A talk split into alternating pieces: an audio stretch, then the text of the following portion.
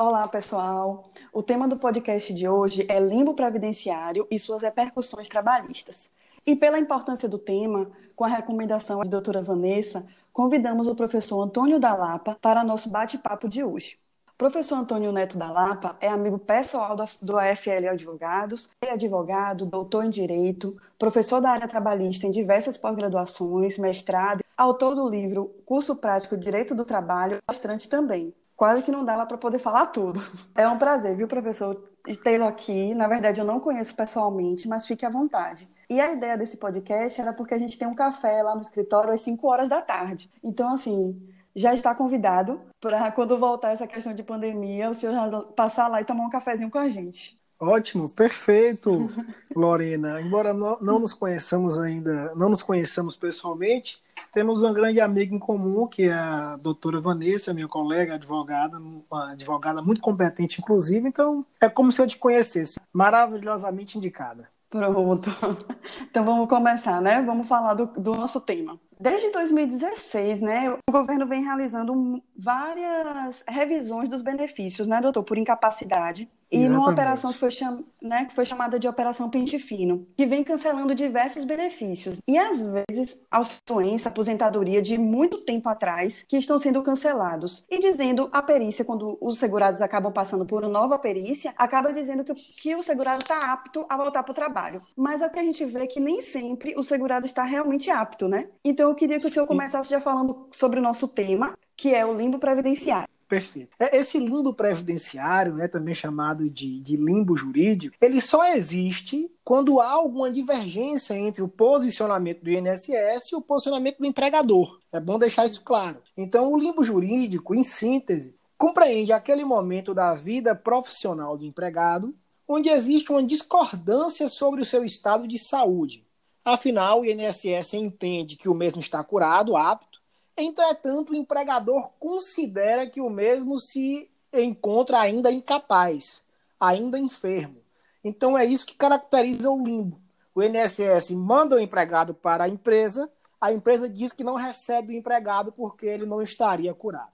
Isso é o limbo jurídico. Porque se o INSS diz que ele está apto e o setor médico da empresa concorda que ele está apto, dispensando, se não houver nenhuma estabilidade, aí não existe limbo jurídico, é uma situação a priori normal. Ok? Sim. Então, o limbo jurídico, primeiro, é isso. Só para delimitar para o nosso ouvinte entender muito bem aí o que é que configura o limbo jurídico, que é essa discordância sobre o estado de saúde do empregado. Isso. É nosso público-alvo são as pessoas comuns, as pessoas que não são advogadas, né, que não estudam direito. Eu queria saber qual a primeira dica, qual a primeira atitude, na verdade, que o empregado deve tomar assim que ele souber que seu benefício previdenciário foi cessado. O que é que o empregado deve fazer? Bom, Lorena, então a primeira atitude do empregado, na verdade, deve ser antes do benefício ser descontinuado. Eu, ao meu ver, ele não deve esperar o benefício ser descontinuado, ser cessado, como você perguntou, para tomar a sua primeira atitude. Afinal, na imensa maioria das vezes, quando o empregado recebe um benefício por incapacidade, ele já o recebe com uma previsão de alta. Então, antes de chegar o momento da alta, ele já deve se dirigir a uma agência do INSS ou utilizar o 0800 ou a marcação pela internet e já agendar uma nova perícia, tendo em vista que se aproxima a alta programada daquele benefício do INSS. Essa é a primeira atitude a ser tomada. Se ele não tomou essa primeira atitude, deixou descontinuar o benefício, então ele deve voltar ao INSS, ingressar com um recurso administrativo sozinho ou por meio de um advogado e, paralelamente, ele deve retornar à empresa para passar pelo setor médico da empresa. Essa é a primeira conduta. Obviamente, tá. passar também pelos seus médicos particulares para que ele saiba se realmente está enfermo ou não. Eu costumo brincar, diz que o INSS, eu, eu chamo ele, na verdade, de São INSS. Porque se ele fosse descoberto pela Igreja Católica, ele seria o maior santo de nosso país, seria canonizado. Porque as pessoas entram enfermas, entram cheias de lesões e milagrosamente saem curadas da perícia do INSS.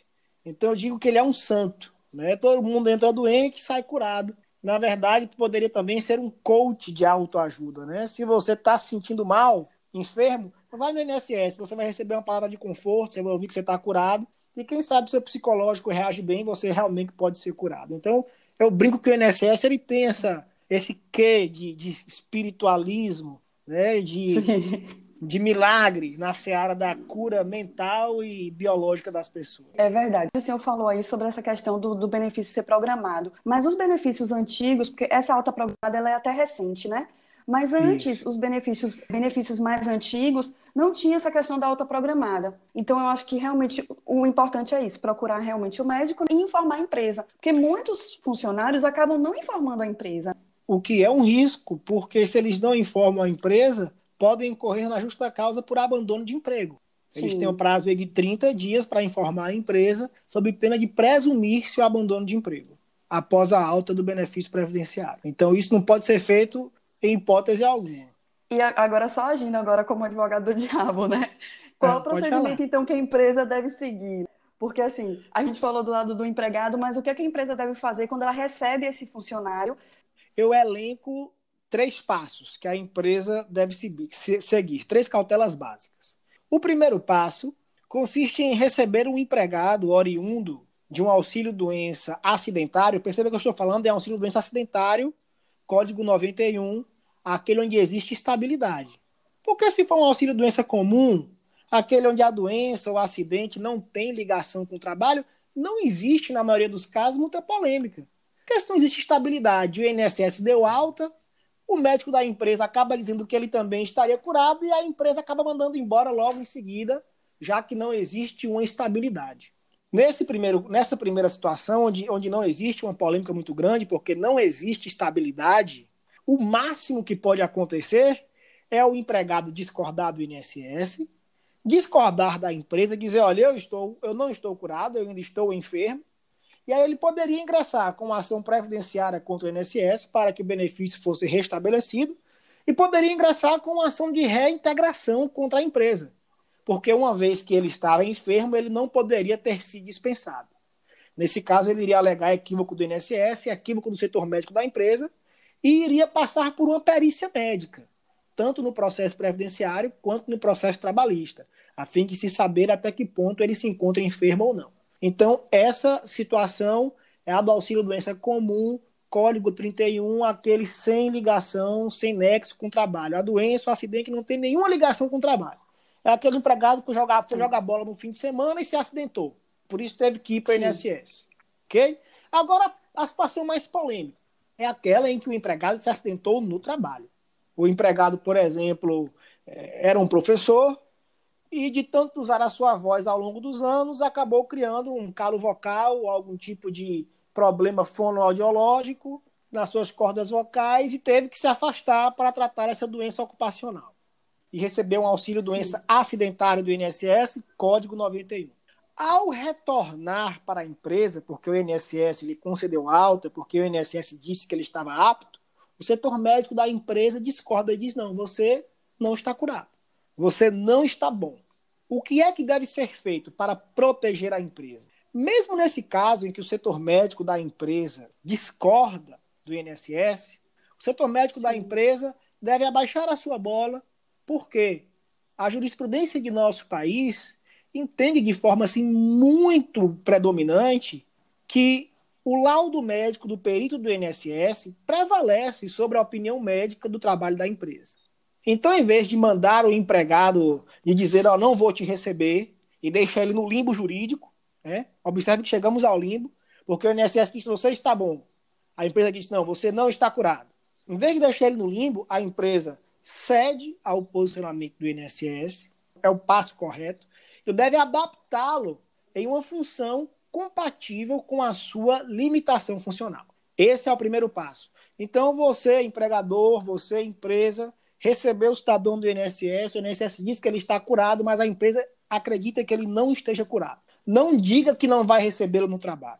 Adapte-o em uma função compatível com sua limitação funcional. Segundo passo agora. Segundo passo, a empresa, que é uma recomendação que nós fazemos, deve ocorrer esse segundo passo paralelamente ao primeiro, enquanto recebe-se o empregado em uma função compatível com sua limitação, deve-se ajuizar uma demanda previdenciária contra o INSS. A empresa deve auxiliar o empregado nesse sentido, indicando a um advogado da área previdenciária ou até mesmo disponibilizando o seu setor jurídico para o empregado. Afinal, resolver o problema do empregado significará também resolver um problema da empresa. Então, não, a empresa não está fazendo nada de graça, ela está também atuando para resolver um problema que é seu. E o terceiro passo deverá ser seguido apenas na hipótese do empregado recusar-se a retornar ao emprego. Pense naquele empregado teimoso, né? O INSS concedeu a alta dizendo que ele está curado, a empresa entende que ele não está curado, mas seguiu o nosso primeiro passo e disse: não, vou te receber e vou te colocar em uma função compatível com sua enfermidade. Ele disse: não, mesmo assim eu não vou retornar. Nesse caso, o empregador deve enviar telegramas, notificações extrajudiciais ou qualquer forma de comunicação semelhante, convocando esse empregado para retornar ao trabalho sob pena de abandono de emprego. Então, a empresa, segundo esses três passos, dificilmente irá perder uma ação trabalhista que envolva essa temática. E só para deixar uma Sim. coisa mais clara, que você não me perguntou, mas talvez o ouvinte esteja se perguntando. Na hipótese específica do limbo, que é quando a empresa não segue esses passos nossos, existe o limbo, ela não segue essas recomendações que eu acabei de dar. O INSS manda o cidadão para o empregador dizendo que ele está curado. O empregador diz pelo seu setor médico: não, você não está curado, não vai voltar a trabalhar. E ele fica no limbo. Né? Não recebe do INSS e não recebe da empresa. Nessa hipótese, onde ele está no limbo previdenciário, no limbo jurídico, a empresa é obrigada a pagar os seus salários. Então, isso pode gerar um baita prejuízo para a empresa. Porque enquanto o empregado fica nesse estado de indefinição, Passam-se meses. Eu já vi casos práticos. Eu advoguei onde se passou um ano e seis meses, empregado sem receber da empresa, numa situação totalmente indefinida, e recorrendo lá na Justiça Federal contra o INSS, ou na Justiça Comum, se for um Código 91, que a competência é lá, recorrendo contra o INSS para tentar restabelecer o benefício, mas sem receber de lado nenhum. Até que um dia ele decide procurar um advogado trabalhista, e o advogado trabalhista ingressa com a ação contra a empresa, dizendo: olha, requer o pagamento dos salários, desde quando o INSS deu a alta, porque ele se reapresentou, a empresa não recebeu, deixando nesse limbo jurídico, nesse estado de indefinição. E eu é, postulo aí o pagamento desse um ano de salário que ele está nesse estado de indefinição, desse um ano e meio de salário. A empresa vai perder Sim. e vai pagar os salários desse período. Isso é muito pacífico em nossa jurisprudência hoje. Né? Eu tenho, a propósito, um processo que está na fase de de liquidação semana retrasada constantemente, que está dando um cálculo de mais de 100 mil reais só de limbo jurídico, só de limbo previdenciário contra uma companhia aérea, que deixou Sim. o empregado nesse estado de indefinição.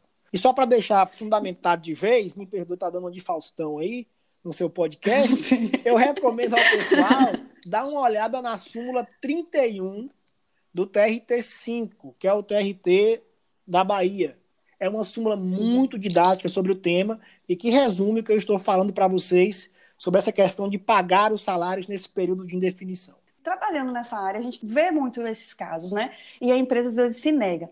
Mas existe a situação de quando a empresa diz que o funcionário não está apto e justamente fica nessa incongruência, tanto do INSS quanto da empresa que diz que ele não está apto, ele fica lá voando, né? Na verdade. Essa é seria a ideia jurídico. do limbo, né? É exatamente o limbo jurídico. Essa ideia dele ficar, entre aspas, voando, como você falou, é esse estado de indefinição.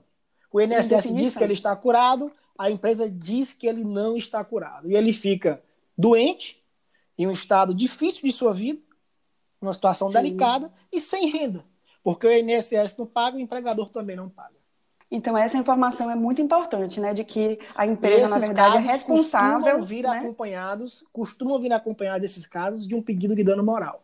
Justamente pela situação Pronto. delicada da vida, além do pagamento de salários desse período.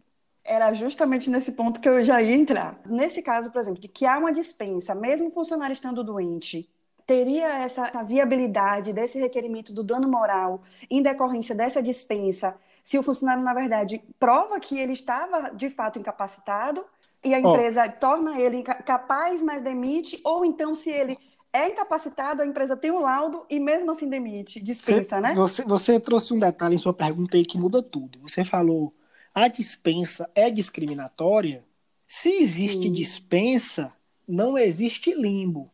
O limbo existe quando o INSS diz que ele está curado, vai para a empresa, a empresa diz: você está incapaz, eu não te recebo, mas também não o dispensa. Perceba que a empresa não faz a rescisão, não dá baixa na carteira. A empresa fala: vai se virar com o INSS, você não é problema meu. recorra administrativamente, pegue, pegue novos laudos, volte encaminhar de novo para o INSS, mas a empresa não dispensa. Se a empresa dispensa, é porque houve concordância com o INSS.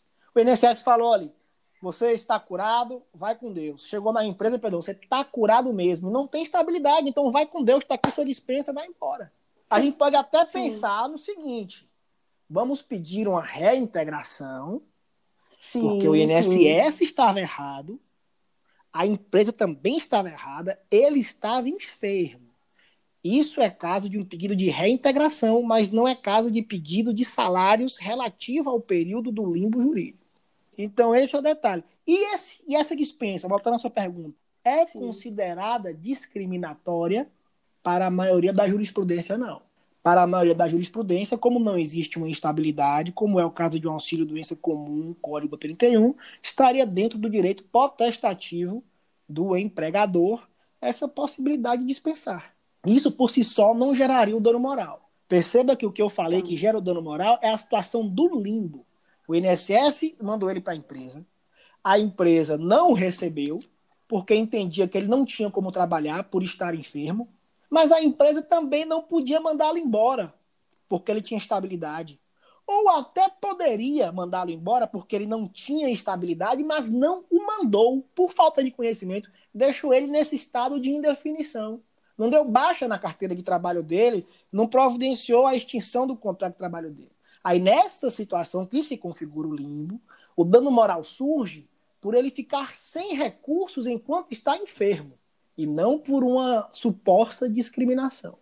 O dano moral que tá. surge por ele estar enfermo, sem receber do INSS, sem receber da empresa e ficar nesse estado de indefinição em sua vida profissional. Então, mesmo que ele continue né, doente, ele está doente, mas ele quer voltar, o senhor recomenda realmente acatar esse pedido do, não, se o funcionário quer voltar para o trabalho, aí nós temos que analisar duas situações. A análise sempre passa pelo benefício do qual ele veio. Se ele veio de um código 31, a empresa pode dispensá-lo a qualquer momento. Então ele quer voltar. A empresa, obviamente, vai analisar: é útil para a minha empresa que ele volte? Se é útil, a empresa vai deixar que ele vai, vai permitir que ele volte, não porque ele está solicitando, mas sim porque ele é útil para a empresa. Esse é o pensamento empresarial. Né? Você pode achar bom, ruim, desumanizado, é o pensamento utilitarista. Ele pediu para retornar, está vindo de um código 31 sem estabilidade. A empresa percebe pelo seu setor médico que ele não pode render, pô, ele não tem estabilidade e manda ele embora. Agora, se ele está vindo de um código 91, que é o auxílio doença acidentário, aquele cuja doença ou acidente, repito, tem ligação com o trabalho, não tem escolha. A empresa tem que recebê-lo, gostando ou não, achando ele feio, bonito, preto, branco, ateu, protestante, católico. Tem que recebê-lo. E ponto final. E aí voltamos ao primeiro passo. Tem que recebê-lo e adaptá-lo em uma função compatível com sua limitação funcional. É justamente o empregador, né? Eu já me metendo aí na área trabalhista essa, que eu não entendo. Essa análise de retorno, essa análise de retorno, está falando não é o empregado, Isso. é o setor médico do empregador. É óbvio que o empregado não é obrigado a concordar. Pode ser que o setor médico diga que ele está curado, em uma hipótese de código 31, auxílio doença comum, que não tem estabilidade. É muito comum aquele exame de SUS pelo setor médico da empresa, né? Superficial, não está curado, vai embora, só para se livrar daquele empregado Sim. enfermo. Mas se o empregado sabe-se, conhece-se como alguém que não está enfermo, vai para esse trabalho, vai dizer, olha, o INSS errou, o empregador também errou, quero minha reintegração. Se a perícia Sim. médica comprova que ele realmente está enfermo, acabou, vai ser reintegrado, porque a dispensa de um empregado incapaz é nula.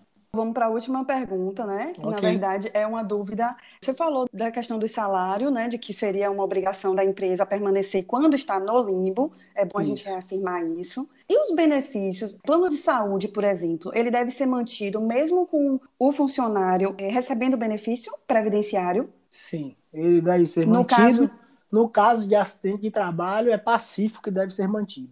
No caso de doença ou acidente sem ligação com o trabalho, aí nós já temos uma grande divergência jurisprudencial. Alguns entendendo que pode ser mantido, outros entendendo que não. Então, acabamos. Foi, foi um prazer conversar Ah, eu mano, acabo reiterando né, meu convite de tomar um café com a gente. A ah, equipe ah, lá é muito, muito gente boa. Todos são pessoas queridas do nosso coração. Raimundo, Sam, Vanessa, você que eu falto conhecer. Né? Desejo sorte no, no seu podcast e você está indo por um bom caminho. É isso aí, informar, compartilhar conhecimento sempre é bom. E eu tenho certeza que eu vou me ligar nele lá também para aprender com os próximos pensadores que você convidar. Um abraço para todos os ouvintes. Valeu, Lorena.